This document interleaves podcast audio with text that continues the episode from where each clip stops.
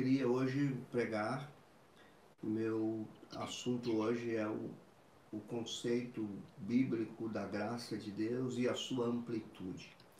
A razão de pregar nesse tema é dar desdobramento que eu falei domingo e resgatar esse grande lema da reforma, compreendendo com todos os seus desdobramentos.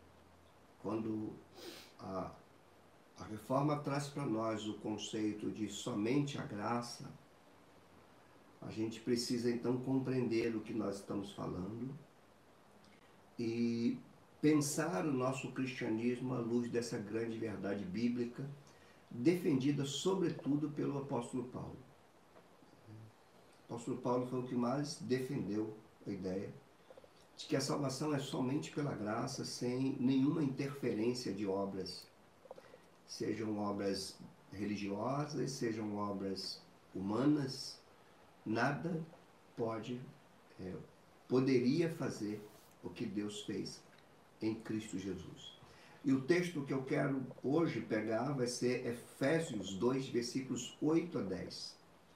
No culto de domingo nós pregamos o capítulo todo de Efésios 2. Hoje nós vamos só extrair versículos 8, 9 e 10. Tudo que nós vamos falar vai ser retirado desses três versículos. No entanto, nós vamos usar outros textos como é, amplitude, como algo que possa iluminar mais ainda essas verdades que aqui estão expostas diante dos nossos olhos. O texto sagrado diz assim, Efésios 2, versículos 8 a 10. Porque pela graça sois salvos, mediante a fé. E isto não vem de vós, é dom de Deus. Não vem de obras para que ninguém se glorie, pois somos feitura dele, criados em Cristo Jesus para boas obras, as quais Deus de antemão preparou para que andássemos nelas. Senhor, ajuda-nos a compreender o sentido desse texto, a amplitude dessas verdades e a aplicação delas em nossas vidas. Nós estamos aqui, Senhor, não para nos vangloriarmos com nossa teologia nós estamos aqui com nossa vida derramada para que a tua palavra entre em nós, transforme as nossas vidas e nos leve a viver de acordo com aquilo que verbalizamos daquilo que está escrito. E que em tudo o teu nome seja engrandecido, Senhor. Assim nós oramos em nome de Jesus. Amém. Quando Paulo fala pela graça sois salvos, ele está aqui do versículo 8 até 10, ele está ampliando mais algo que ele já tinha falado no verso 5 no verso 5 ele diz: Estando nós mortos os nossos delitos, nossos delitos, os nossos pecados, ele nos deu vida juntamente com Cristo e nos ressuscitou.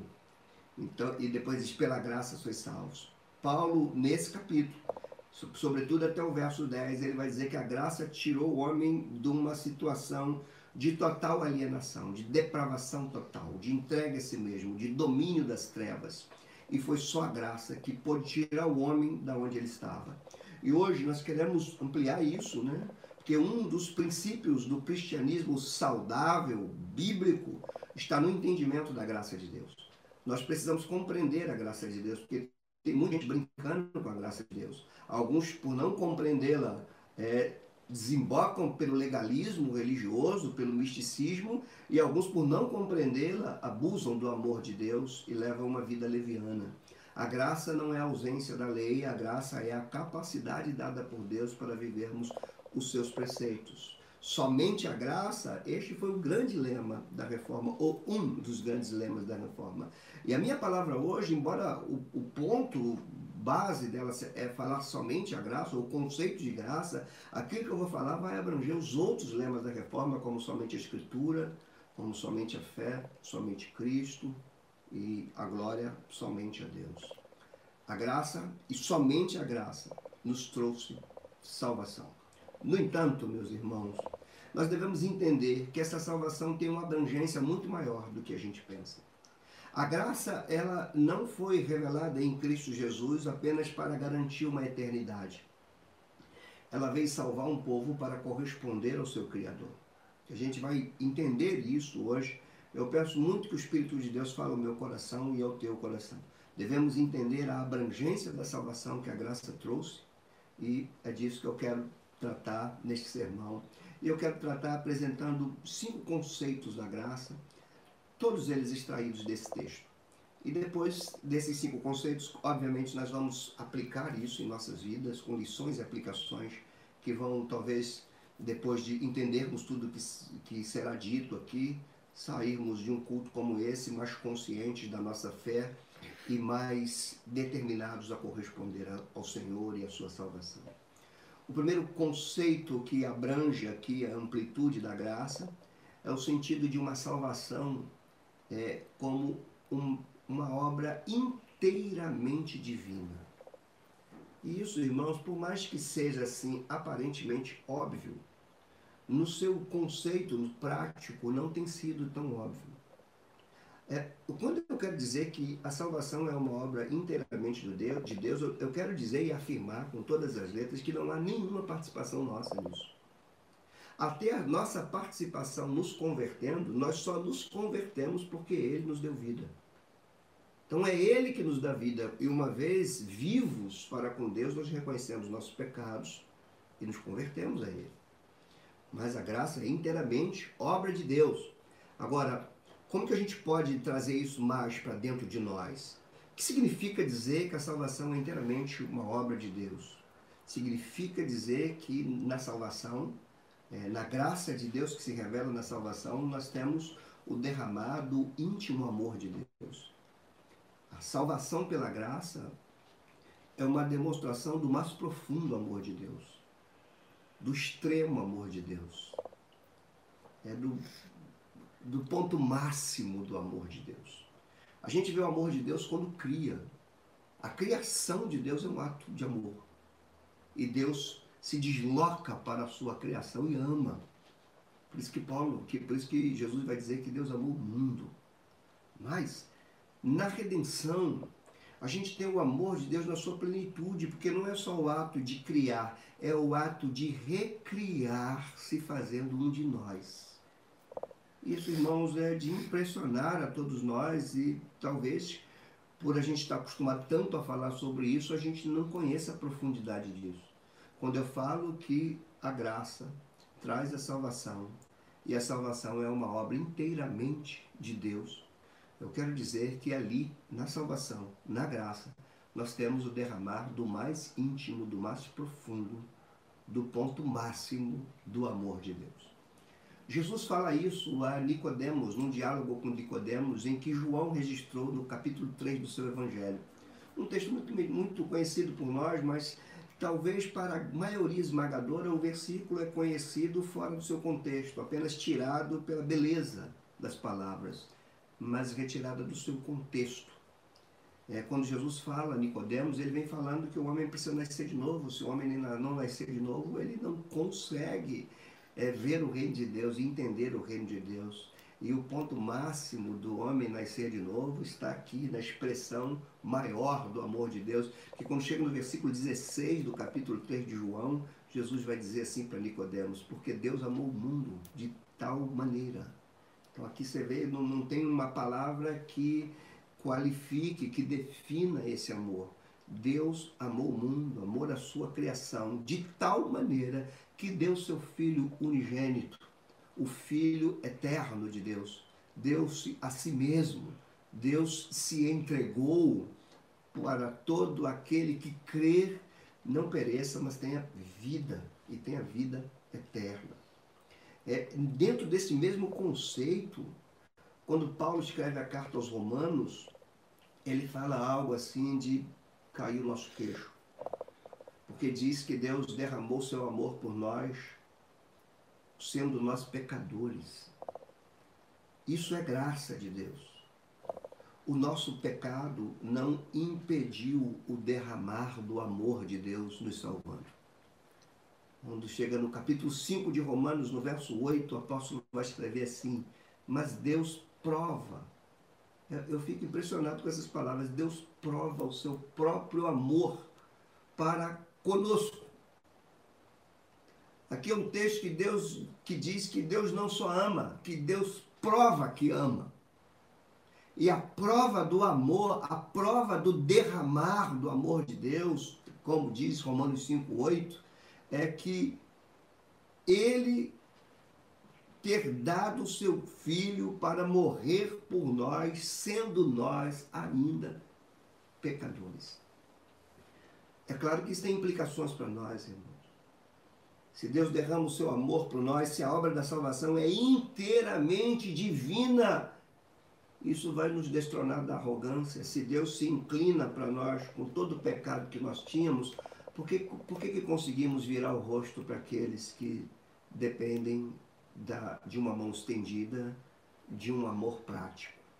Então essa é a primeira, o primeiro conceito da graça de Deus nesse versículo aqui, quando ele diz é pela graça sois salvos, mediante a fé. Isso é, não vem de vós, é um dom de Deus. Então, a salvação é uma obra inteiramente divina e a expressão máxima do derramado do seu amor se fazendo um de nós, enviando o seu Filho unigênito para que morresse por pecadores como nós, que agora continuamos com a nossa natureza pecaminosa, mas Deus não nos vê mais como pecadores. Agora Deus nos vê como justos, porque fomos justificados pela obra do seu Filho. Isso é amor, isso é graça. Isso é o que a igreja no século XVI precisava entender. Isso talvez seja o que a igreja precisa entender hoje, não a participação minha na salvação. Ela é totalmente divina. O segundo conceito da graça de Deus que nós vemos nesse texto é que a graça vai nos dizer que a salvação é, é uma obra totalmente divina e ela é nós nos apropriamos dela por fé, somente por fé. E este é um princípio que o apóstolo Paulo lutou por isso. Porque, assim como o primeiro tópico que eu trouxe para vocês, às vezes nós parecemos entender que isso é óbvio, né? Isso é um conceito teológico. É, é, a justificação é pela fé, a salvação é pela fé. É a graça derramando o amor de Deus e nós nos apropriando isso pela fé. No entanto, na prática a gente não vê muito isso. Tem, tem pessoas que acham que vão ser mais merecedoras por mais fazer. Existem pessoas que acham que vão se apropriar de Deus pelas suas obras. Mas aqui, o lema da reforma é, é somente pela graça. Isto é um princípio invariável no ensino apostólico. Paulo ensina isso em várias das suas epístolas. Quando ele escreve aos Gálatas, por exemplo, no capítulo 2, no verso 16, ele vai dizer assim: Sabendo, contudo, que o homem não é justificado por obras da lei nós não somos justificados, nós não nos apropriamos da salvação, sequer desenvolvemos a salvação é, confiando nos nossos jejuns, confiando nas nossas práticas religiosas, confiando nas nossas liturgias. Não, é nos apropriando por meio da fé. Por isso que ele vai dizer, é por meio da fé, pela graça sois salvos, e isso é por meio da fé. É pela fé que nos apropriamos daquilo que Deus fez, derramando o seu amor em Jesus Cristo. Então, de volta ao versículo 16 de Gálatas 2. Sabendo, contudo, que o homem não é justificado pelas obras da lei, sim mediante a fé em Cristo Jesus. E aqui tem outro ponto. A fé não é em outra coisa senão em Cristo Jesus. A fé não está nas campanhas que a igreja faz. A igreja não foi chamada para fazer campanha de fé, irmãos. A igreja foi chamada a viver por fé. A igreja não foi chamada para criar subterfúgios para que as pessoas coloquem fé, desenvolvam sua fé em algumas coisas criadas pela igreja. A fé é somente em Jesus Cristo. Então, repetindo o início do verso 16 de Gálatas 2, sabendo, contudo, que o homem não é justificado por obras da lei, sim mediante a fé em Cristo Jesus. E depois ele continua e diz: também temos crido que Cristo Jesus, para que fosse, cremos em Cristo Jesus, para que fôssemos justificados pela fé em Cristo e não por obras da lei. Ah, se na tua cabeça ocorre o pensamento que se você fizer mais, mais você vai se sentir salvo, você precisa rever o seu conceito de cristianismo. Você precisa rever o objeto da tua fé. Em quem você crê. É crer em Jesus Cristo. Infelizmente, por esse lema da reforma estar tão ausente nos nossos dias, a gente vê hoje pessoas não crendo em Jesus Cristo, mas crendo naquilo que Jesus Cristo pode fazer e deixando de crer naquilo que ele fez de uma vez por todas. A morte e a ressurreição de Jesus não ocorrerá outra vez, foi de uma vez por todas. Mas a gente vê isso com muita tristeza na igreja, as pessoas crendo naquilo que pede para Deus fazer. E quando nós temos uma fé assim, nós não temos uma fé bíblica. Nossa fé não é naquilo que nós queremos que Ele faça, nossa fé é em Cristo Jesus. Esta é a fé que nos leva a nos apropriar daquilo que Ele fez. Esta fé é mais do que um ato de crer em Jesus Cristo. Trata-se do ato de, de nós nos voltarmos para Ele somente para Ele. Não é um, uma, uma posição mental de crer que Jesus Cristo é verdadeiro. É voltar a nossa vida para Ele em total confiança somente nele. E entender que o que Ele fez não volta atrás. Se nós compreendermos isso, irmãos, nós não sentiríamos tão acusados em momentos adversos da nossa vida. Quando João escreve é, suas palavras no primeiro capítulo do Evangelho, ele vai dizer algo assim, ó mas a todos quantos receberam, tiveram o poder de serem feitos filhos de Deus, a saber, os que creem em seu nome. O que nos faz filhos de Deus é crermos em Jesus Cristo, o Filho eterno, encarnado, enviado para que nos tornássemos filhos de Deus, nós que outrora não éramos. Então, esse é um segundo conceito da graça de Deus. O primeiro é que a salvação é inteiramente dele, e o segundo, ela só pode ser apropriada pela fé. Há um terceiro conceito para a gente tratar aqui. O texto que nós lemos de Efésios 2 nos diz que a graça que nos salva, a graça que é apropriada pela fé, o conceito desta graça tira de nós qualquer possibilidade de mérito humano é um destronar do ego, é um destronar da arrogância. Porque quando Paulo explica a natureza da salvação nesse texto, salvação esta trazida pela graça de Deus, apropriada pela fé, quando Paulo explica isso, ele é contundente e ele exclui qualquer possibilidade de vanglória humana quando ele diz: Isto não vem de vós, é dom de Deus. Ninguém fez por merecer. Não vem de mim, não vem de ti. E por você talvez ter é, esse eco na tua mente, você não consiga valorizar o que isso significa. Não vem de nós, é um dom de Deus. Eu vejo muita gente brincando com o dom de Deus. Eu, vejo muita gente diminuindo a obra da salvação. Eu vejo muita gente professando fé em Jesus Cristo com os lábios e conduzido a sua vida do jeito que bem entende. Nós não entendemos, talvez, o que significa isso. Isso não vem de vós, isso é um dom de Deus. Paulo vai ampliar esse conceito quando ele escreve a carta para o seu discípulo Tito, que foi colocado numa, numa ilha, a ilha de Creta, ali para orientar as igrejas.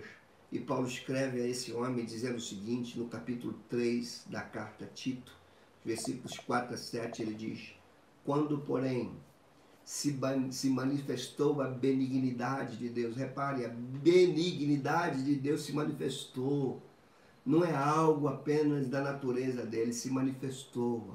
Quando, pois, se manifestou a benignidade de Deus, nosso Salvador, e o seu amor para com todos, não por obras de justiça praticada por nós, mas segundo a sua misericórdia, ele nos salvou. Ele nos salvou mediante o lavar regenerador e renovador do Espírito Santo que ele derramou sobre nós ricamente por meio de Jesus Cristo, nosso Senhor, a fim de que, justificados somente pela graça, sem mérito nenhum, nós nos tornemos seus herdeiros segundo a esperança de vida eterna. Não sei se você pega a, a profundidade desse texto, quando Paulo diz: não, é, não vem de vós, é dom de Deus, não vem das obras de vocês, para que ninguém possa se gloriar diante dele. Quando Paulo escreve isso, e quando Paulo escreve a Tito, ele vai ampliar isso e vai dizer que esta salvação, que, que não vem de nós, que é um dom de Deus, nos fez herdeiros nos deu esperança de uma vida que não se esvai. Irmãos, a coisa mais maravilhosa do mundo é ser um cristão. Quando compreendemos o que isso significa, quando compreendemos esta obra, porque eu penso que hoje a igreja não tem compreendido o que é isso. Vejo pessoas indiferentes, vejo pessoas fazendo pouco caso da igreja, da escritura, do nome de Jesus, da adoração a Ele. Vejo, vejo igrejas que ignoram a graça, que impõem um legalismo pesado na cabeça dos outros, lotadas, lotadas. E vejo igrejas que se comprometem com a Escritura e que se apegam somente à graça de Deus, desvalorizadas pelos seus membros. E aqui, irmãos, nós precisamos parar e pensar. Uma coisa que eu tenho pensado muito nesse tempo de quarentena. Você pensa que todos da igreja estão participativos nos cultos, presente ou online. Não, tem pessoas que estão indiferentes. Tem pessoas que estão indiferentes porque não compreendem o que é a graça de Deus. Porque quem compreende a graça de Deus valoriza. Porque ele está falando que isso não vem de mim. Deus me deu algo que eu não merecia. E eu não posso fazer com esse algo, é, eu não posso tratar esse algo de forma leviana, de forma indiferente. Não podemos, irmãos, eu vejo pastores quase rogando aos seus membros para que leiam a Bíblia, quase implorando aos seus membros para que participem dos cultos, para que se envolvam com a obra de Deus. E a gente vê um descaso hoje, um descaso. Isso não me leva a outra compreensão, senão a seguinte: eles não entenderam o que é a graça de Deus. Eles não entenderam o que Paulo quis dizer, não vem de vós é um dom de Deus. Ninguém pode se gloriar diante dele porque ele deu o que ninguém poderia dar. Eu penso que nós não compreendemos isso ainda muito bem. Trocamos Deus por qualquer coisa, trocamos o culto a Deus por qualquer coisa. Há hoje irreverência, há hoje no meio da igreja irreverência, há hoje no meio da igreja falta de temor, há hoje no meio da igreja esfriamento, apatia, Muitas pessoas que voltaram para si mesmas nesse momento de quarentena esqueceram que Deus nos tirou sem nenhum mérito nosso de uma condição que nós não sairíamos nunca. Isso nos leva a uma, um quarto conceito da graça de Deus nesse texto, as coisas vão se ampliando. Que quando Paulo diz no verso 10, somos feitura dele, criados em Cristo Jesus o conceito da graça aqui é que ela trouxe uma salvação que nos deu uma vida nova. Uma vida recriada. Eu não posso entender uma coisa dessa e ficar indiferente. Pela graça, Deus me recriou em Cristo Jesus. Pela graça, nós fomos recriados. E o texto vai dizer: nós somos feitura dele. Nós somos criados em Cristo Jesus. Isso é uma maravilha da graça de Deus. Aqui está a razão de não poder ser obras humanas. Porque reparem, quando Paulo fala no verso 10, somos feitura dele, criados em Cristo Jesus, a gente precisa pensar nesse texto à luz de Gênesis 1. Quando Deus criou, é uma obra exclusivamente dele, não há mérito humano na criação, porque o homem não poderia se criar. O homem não é produto de si mesmo, nem na criação original, nem na recriação, nem na redenção. Não somos produtos de nós mesmos. Talvez a gente precisa hoje parar e admitir que às vezes conceitos humanos e mundanos tomam mais conta da nossa mente do que a escritura. É comum a gente ver assim pessoas dizendo: é, eu preciso me reinventar. Irmãos, não tem nada mais anticristão do que isso. Não tem algo que denuncie mais a ignorância da nossa fé do que uma expressão como essa. Isso é uma expressão mundana. Se você diz eu consigo me reerguer em Cristo, em Deus. Sim, mas se você não se criou, como é que você vai se recriar? Se você não é uma invenção própria, como é que você vai se reinventar? Ele está dizendo que em Gênesis, Deus criou. Façamos o homem em a nossa imagem. Deus criou. Não somos nós que nos criamos. A queda nos tirou dele e agora na redenção ele nos recria. Então, se a gente fosse substituir a palavra criação por invenção, se pudéssemos cometer isso, a gente diria que quem nos inventou foi Deus e quem nos reinventa é Ele em Cristo. Por isso que Paulo vai dizer que a nossa vida está escondida em Deus juntamente com Cristo. Por que, que tem pessoas sofrendo? Porque querem viver uma vida fora dele. Querem viver uma vida para cima, querem se reinventar e querem se entregar a si mesmos, às suas próprias escolhas. Irmãos, isso é um conceito mundano. O conceito da graça é que a graça nos trouxe uma vida que nós não poderíamos ter por nós mesmos. O termo usado aqui sobre nova vida é obra de Deus, uma obra nós, uma obra de Deus em nós, nos recriando. É como se fosse é a mesma mesmo conceito usado na primeira criação aquele que criou, recriou. Como que ele cria? Né? Ele cria por meio da palavra. Por meio da palavra. No princípio era o verbo, a palavra, o verbo estava com Deus e o verbo era Deus, tudo foi criado por meio do verbo.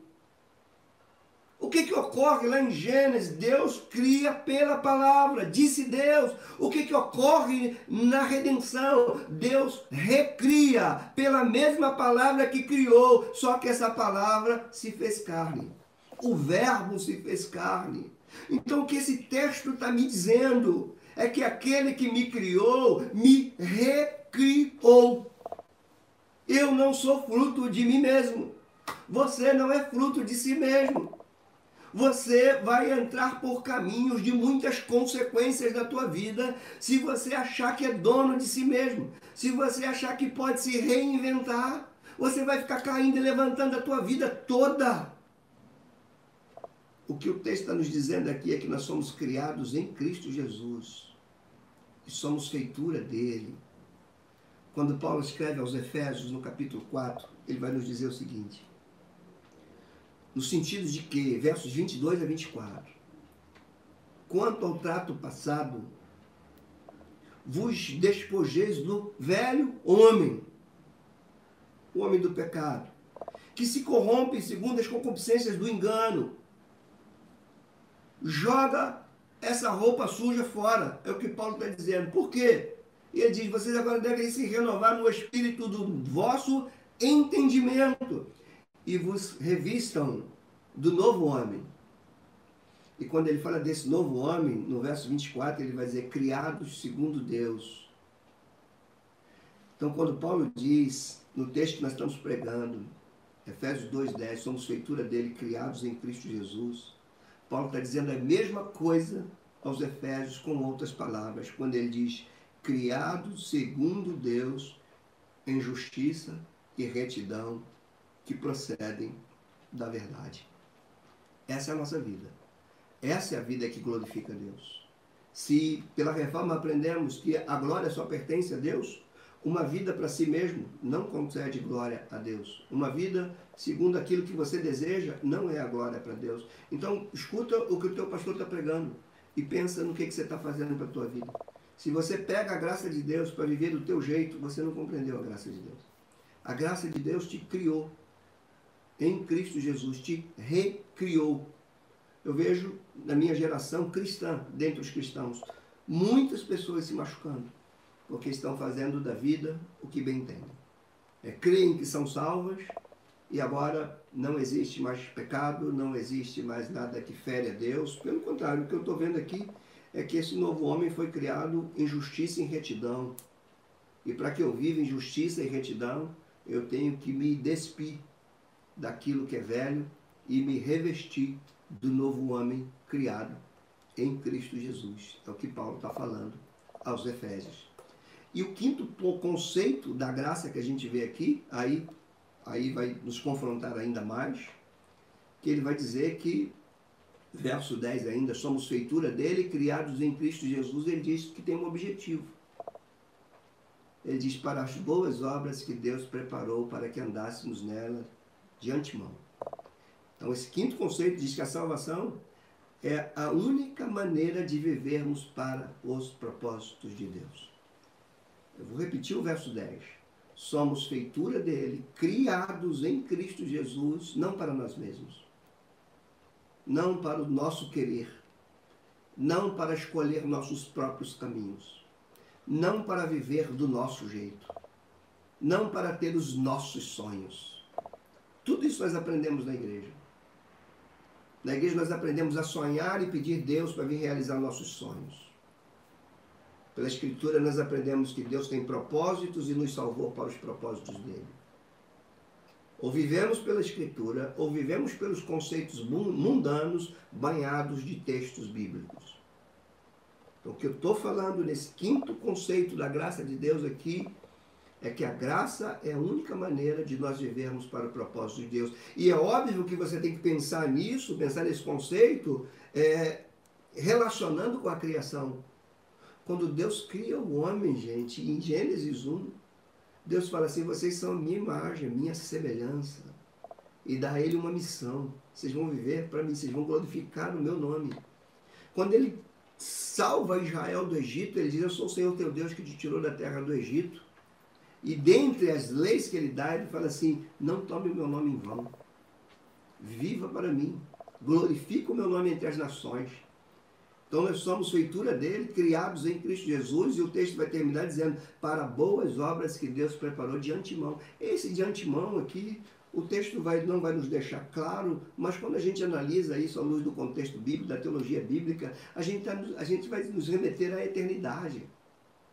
Antes que houvesse qualquer coisa, já havia decretos de Deus. Nesses decretos haviam obras pré-estabelecidas para aqueles que são criados à sua imagem, mesmo depois atingidos pelo pecado, são recriados em Cristo Jesus para as mesmas obras. Isso nos leva a uma consciência de missão da igreja, de missão para o propósito de Deus, de viver para Ele, de viver para a glória dele. Eu falei que muitos lemas da reforma estariam envolvidos nesse sermão meu. Paulo termina então essa sentença mostrando que o grande objetivo da salvação trazida pela graça é viver obras que o glorifiquem. Não são obras que nos justificam. Paulo já está dizendo que não é por obras. São obras que glorificam a Deus que está nos céus. Nós somos salvos pela graça, sim. E por esta graça salvos, nós somos salvos para expressarmos uma vida que venha refletir a imagem de Deus em nós.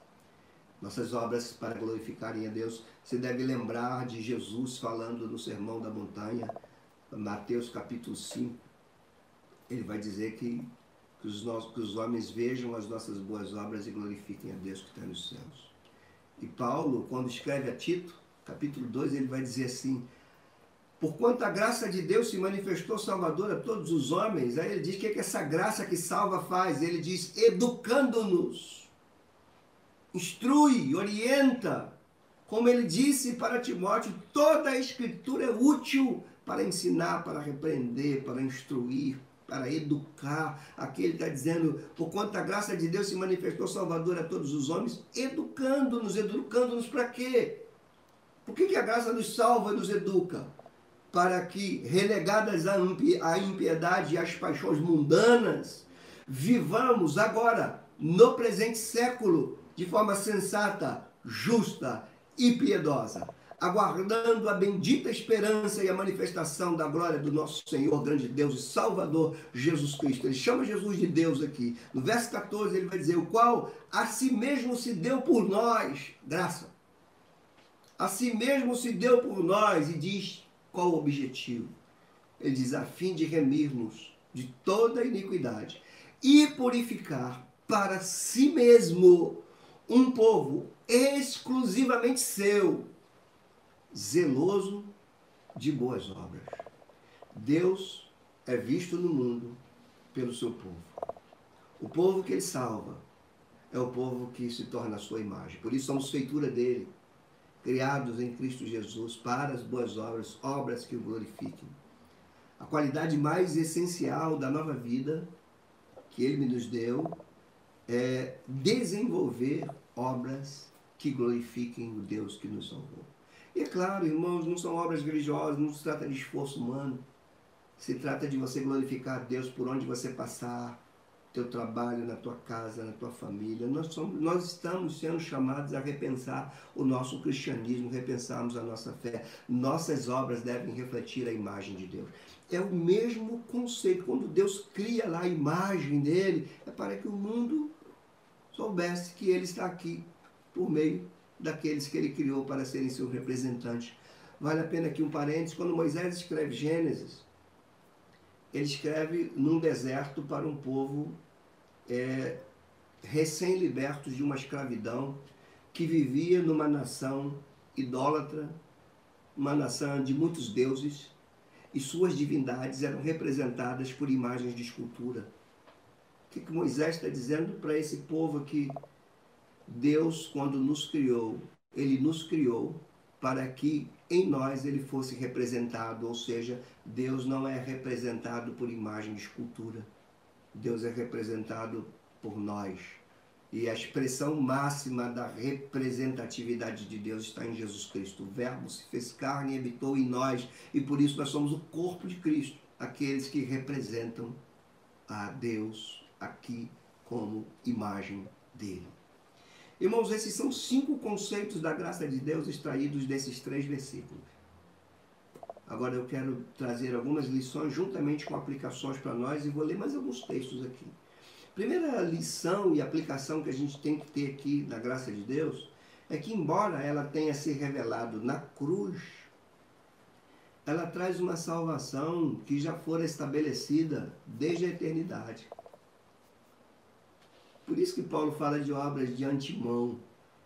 Desde a eternidade, esta graça já havia sido reservada para nós. Isso é para a gente, a gente se dobrar diante do Senhor em adoração, em rendição, em busca de santidade, em consagração das nossas vidas para Ele. Quando Paulo escreve a Timóteo, Paulo preso, já para morrer, ele escreve para Timóteo que está numa cidade perigosa, a cidade de Éfeso ele diz no verso 8 do capítulo 1 da sua segunda carta, até o verso 10, ele diz assim: Não te envergonhes, Timóteo, portanto, do testemunho do nosso Senhor, nem de mim que estou preso, dizia ele para Timóteo. Pelo contrário, tu, Timóteo, participa comigo dos sofrimentos a favor do Evangelho. Talvez a gente tenha que entender muito isso, né? A coisa de lutar e lutar pela nossa fé e não ter vergonha dela, mesmo sabendo que ela é perseguida. Então Paulo continua dizendo para Timóteo, vai dizer assim, participa comigo dos sofrimentos a favor do evangelho, segundo o poder de Deus. E quando ele fala do poder de Deus, no verso 9 desse texto, ele vai dizer: Deus que nos salvou, Deus que nos chamou com sua santa vocação. E depois ele diz: Isso não foi segundo as nossas obras, mas foi conforme a sua própria determinação. É Deus quem determina. É segundo a sua própria determinação e graça. E quando ele se refere à graça, escrevendo para Timóteo, ele diz que nos foi dada em Cristo Jesus antes dos tempos eternos e se manifestou agora pelo aparecimento do nosso Senhor e Salvador Jesus Cristo. E esse Senhor que apareceu trazendo a graça, não só destruiu a morte, mas como trouxe a luz e trouxe a imortalidade mediante o Evangelho. Estávamos trevas, trouxe luz. Lembra da criação. Lembra da criação. Diz a Bíblia que a terra era sem forma e vazia, aí havia trevas. E Deus diz: haja luz. E cria. A gente está vendo a mesma coisa aqui. Mortos em trevas. Ele traz luz e traz imortalidade por algo que ele decretou antes que houvesse mundo. Como é que eu posso saber disso e viver uma vida cristã indiferente? Como eu posso ter uma consciência de uma verdade dessa e viver de forma leviana, apática, indiferente, pensando em mim mesmo? Às vezes eu lembro da Bíblia, às vezes eu lembro de alguma coisa. Você foi à igreja domingo? Não, fui não, estava cansado. Irmãos, que cristianismo é esse? Que cristianismo é esse? Que compreensão de fé é esta? Que compreensão de fé é esta? Será que sabemos mesmo de onde nos tirou? Será que sabemos mesmo a grandeza disso? Algo que já estava com Deus antes da fundação do mundo, que Deus nunca foi pego de surpresa pela queda. Antes da luz já houve cruz. E ele, no tempo certo, por isso que Paulo vai dizer: vindo a plenitude do tempo, ele enviou o seu filho, nascido de mulher, para resgatar aqueles que estavam sob o jugo da lei, para serem adotados como filhos. Será que compreendemos isso? A amplitude desse texto. E as lágrimas têm rolado nos meus olhos por ver pessoas fazendo pouco caso da salvação nos meus dias. Pouco caso da vocação que Deus nos deu. Às vezes parece que temos que implorar para as pessoas estarem na igreja e se envolverem com a causa de Deus. Nós temos que implorar porque as pessoas estão mais preocupadas com suas próprias causas, com seus próprios objetivos. Hoje alguém falou comigo pelo telefone, disse, é pastor, a luta é muito grande. Eu falei, é, mas tem que ter paciência, as pessoas têm seus objetivos, a gente tem que respeitar, são, são os objetivos delas, são os, os, os, interesses dela, a gente tem que respeitar. A verdade de Deus é que não vai mudar nunca. Deus continua o mesmo. A segunda lição e aplicação para nós aqui, que também precisa ser entendida, é que essa graça que já estava na eternidade, que se manifestou em Cristo Jesus, trazendo luz para quem estava em trevas e trazendo vida para quem estava morto, essa graça, ela se, ela se estabelece na cruz, mas ela não nos abandona no caminho. A graça que salva é a graça que conduz salvo. Aí é que não tem mérito nenhum mesmo, irmão. Sabe por quê? Você não é capaz nem de se manter salvo. Eu não sou capaz de me manter salvo. Eu só sou salvo pela graça e só continuo salvo pela graça e só serei totalmente salvo pela graça. É a graça de Deus. A graça nos conduz, a graça nos sustenta. A graça nos renova ela nos conduz, mesmo em meio às maiores adversidades, às maiores tribulações da caminhada da vida. Precisamos olhar para esse momento adverso que a gente está vivendo e entender que a graça que nos salvou nos sustenta no meio do medo de uma pandemia, no meio do medo da morte que nos cercam quando os reformadores falaram ou, ou lutaram por essa verdade, que é somente pela graça, o mundo do final da Idade Média vivia com medo da morte. E nós estamos hoje vivendo com medo, vivendo com violência. Antes desse culto, eu estava vendo a televisão aqui, mais um assalto na Avenida Brasil, pessoas com medo para tudo quanto é lá. Só a graça de Deus nos sustenta. É a graça de Deus. Eu tenho colocado diante de Deus, irmãos, a nossa geração tem orado por minha vida, orando pela vida de, de todos nós, porque tenho visto pessoas sucumbindo no meio da dificuldade, pessoas se entregando nas depressões mais terríveis da vida. Pessoas que deviam estar diante de Deus em pé, estão agora tomadas de remédios fortes, porque estão tratando da sua saúde emocional. Quando a Bíblia me diz a graça te basta, a graça te sustenta, a graça te ergue, a graça te conduz. Onde está o povo da graça? Onde está a graça de Deus em nós? Por que, que nas primeiras dificuldades nós estamos indo embora como qualquer pessoa que não conhece a graça de Deus? Repare o que Paulo fala num dos momentos mais difíceis da vida dele. Ele teve uma experiência gloriosa com Deus. E ele também teve um ataque feroz das trevas. E Deus permitiu, e é um dos textos misteriosos, que Satanás colocasse nele um espinho na sua carne e que os bofeteava. E quando Paulo pede para que Deus tirasse isso dele, Deus responde, o Senhor responde a ele e ele escreve um dos textos mais preciosos da Escritura. Ele diz em 2 Coríntios 12, no verso 9. Ele diz a resposta do Senhor para ele, no meio da angústia. Ele diz: Então ele me disse. O que, que o Senhor disse para ele? A minha graça te basta. Somente a graça. A graça é suficiente. A graça é suficiente no luto, na dor, na tristeza, no choro, na lágrima, no abandono, na injustiça. A graça basta. Precisamos retomar essa verdade em nossas vidas. Porque me dói na alma ver cristãos sucumbindo quando a Bíblia diz que a graça basta, que a graça sustenta. E ele vai dizer por que, que a graça basta. E quem está falando isso é o Senhor. Ele diz, porque o poder se aperfeiçoa na fraqueza. Quando Paulo entende isso, depois ele toma o texto, agora são palavras dele, ele diz, de boa vontade, pois, mas me gloriarei ainda nas minhas fraquezas, para que sobre mim re, re, repouse o poder de Cristo. Meus irmãos, que três versículos grandes, preciosos para nós. Há um, uma terceira lição e aplicação aqui para nós. A graça que salva, a graça que estava reservada desde a eternidade, que salva na cruz, que conduz salvo. Ela também é a graça que nos capacita para correspondermos às boas obras. Não é pelo nosso esforço, é pela graça de Deus na nossa vida. Como nós podemos saber de uma pessoa cheia da graça de Deus? É uma pessoa que sabe passar pela tribulação sem se entregar é uma pessoa que passa pela dificuldade sem se isolar no quarto chorando, sem querer ver o mundo. A pessoa cheia da graça de Deus, ela tem força no meio da fraqueza. Agora, um outro ponto para a gente saber uma pessoa cheia da graça de Deus é o quanto ela se envolve com a causa dele.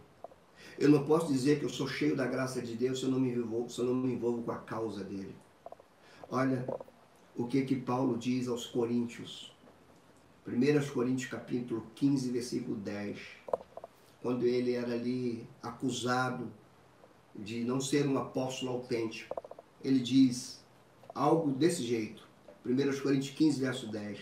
Mas pela graça de Deus, pela graça, eu sou o que sou, dizia Paulo.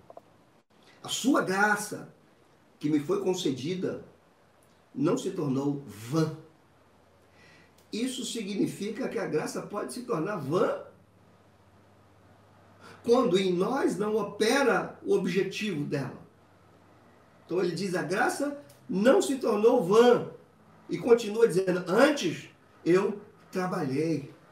Eu trabalhei muito mais do que todos eles. Depois ele para e diz: todavia, não eu, mas a graça de Deus comigo. A gente termina aqui, conclui, nos perguntando: será que a gente entende que antes que houvesse mundo, já havia uma graça reservada para nós? E que essa graça trouxe luz às nossas trevas e vida na nossa morte? Será que entendemos isso? Como respondemos a ele? Será que entendemos que essa graça nos sustenta no meio das nossas fraquezas e nos faz fortes? A gente sente a força de Deus na nossa fraqueza? Ou nós estamos como qualquer pessoa nos entregando a qualquer coisa, irmãos, enquanto as pessoas precisam do teu sorriso, as dificuldades da vida roubaram ele, mesmo que você creia na graça de Deus. É um tempo de restauração, é um tempo de você se apegar. O que eu vou dizer agora aqui não é um conselho para você, é apenas um testemunho de alguém que eu vi. Alguém que eu acompanho. Alguém que passou por uma depressão profundíssima, de remédios severos. E o que ela fez, eu não estou aconselhando para você, não aconselho para você, porque quem está doente tem que se tratar. Mas ela teve algum, algo na vida dessa pessoa. Ela foi inundada, e diz ela que ela foi inundada por Deus ouvindo uma pregação minha daqui. E quando ela ouviu aquela pregação, aquele entrou nela, ela falou assim: Eu não quero mais isso para minha vida. E ela fez algo que eu não aconselharia ninguém, inclusive repreendi ela quando ela falou isso comigo. Ela pegou um monte de remédio que o médico tinha passado, ela falou assim, eu não vou tomar nenhum deles mais. E nunca mais voltou o médico, não deu nem satisfação. Fez tudo que era errado, não estou te aconselhando. Estou querendo que você pegue o ponto aqui do poder da graça de Deus na vida de alguém. E ela diz: Eu deito e durmo como nunca, pastor. Eu estou curada. Eu fico impressionado com isso. Não estou falando para você fazer isso, eu acho que você tem que se tratar, mas você tem que se apegar à graça de Deus. Você não pode se entregar. Você não pode se entregar às coisas que estão à sua volta. Você não pode sucumbir no meio das lutas, porque a graça de Deus na tua vida é maior do que a vida. A graça é maior do que a dor, a graça é maior do que o luto, a graça é maior do que a dificuldade. A graça te ergue. Você precisa entender ao fim dessa mensagem se a graça está na tua vida à medida que você se envolve com a causa de Deus. Será que você está deixando a causa de Deus para se envolver com a tua causa? Se você está fazendo isso, a graça está abafada na tua vida, está vã. Porque Paulo diz: a graça não me tornou vã, eu me envolvo com a causa, com as boas obras pelas quais Deus é glorificado na minha vida. Eu concluo, irmãos dizendo que esta verdade que nós acabamos de ouvir aqui nos traz conforto, nos traz segurança, pois aquele que nos salvou pela sua inteira graça também nos sustenta, também nos conduz. Fiquemos firmes, firmes. Erga-te com esta mensagem. Levanta-te, glorifica Deus, glorifica o Senhor. Continue tomando teus remédios. Continue passando pelas dificuldades, mas não se entregue. Levanta a tua cabeça e vai servir a Deus, porque a graça de Deus está na tua vida. A graça que te salvou é a graça que te sustenta. Fique firme, porque aquele que começou a boa obra, com a mesma graça ele vai levar até o fim. Eu termino lendo um texto bíblico para nós. Paulo, num dos momentos mais inspirados, não dele, do texto, ele diz: que diremos, pois, à vista destas coisas? E eu digo, que diremos, pois, à vista de tudo que nós ouvimos aqui? Que diremos, pois? E a resposta é: se Deus é por nós, quem será contra nós? Aquele que não poupou o seu próprio filho, graça, antes por todos nós o entregou. Porventura, Será que ele não nos dará graciosamente, juntamente com o Filho, todas as coisas? Quem tentará acusação contra os eleitos de Deus? É Deus quem os justifica. Quem os condenará? É Cristo Jesus quem morreu, ou antes, quem ressuscitou, o qual está à direita de Deus e intercede por nós. Quem nos separará do amor de Cristo? Será tribulação, será angústia, será perseguição, será fome, nudez, perigo, espada, abandono, desemprego, pandemia, depressão, luta. Será isso que nos separa? Como está escrito, por amor de ti somos entregues à morte o dia todo. Fomos considerados como ovelhas para o matadouro. Em todas estas coisas, porém, nós somos mais do que vencedores por meio daquele que nos amou. E ele termina dizendo: Porque eu estou bem certo. Convicção cristã, convicção da graça. Eu estou bem certo que nem morte, nem vida, nem anjos, nem principados, nem coisas do presente, nem do porvir, nem os poderes, nem a altura, nem a profundidade, nem qualquer outra criatura, nem qualquer dor, nem qualquer luta, nem o inferno todo reunido contra você, nada nos separará do amor de Deus que se derramou em Cristo Jesus, o nosso Senhor. Pela graça sois salvos mediante a fé, isso não vem de vós, é dom de Deus. Não vem de vós para que ninguém se glorie, porque somos feitura deles, criados em Cristo Jesus para as boas obras que Deus preparou para que andássemos nela. Senhor, entregamos diante de Ti nossas vidas. Curvamos nossas cabeças diante de Ti. Reconhecemos que Tua palavra é poderosa para falar ao nosso coração. Que essa palavra venha trazer vida, venha trazer luz, venha ressuscitar pessoas hoje, venha erguer o caído, venha avivar aquele que está apático. Venha fazer as pessoas repensarem na maneira como entendem e lidam com a tua graça, Senhor. Que a tua igreja seja avivada, que teu nome seja glorificado, Senhor. Olha por aqueles que não estão suportando os momentos difíceis.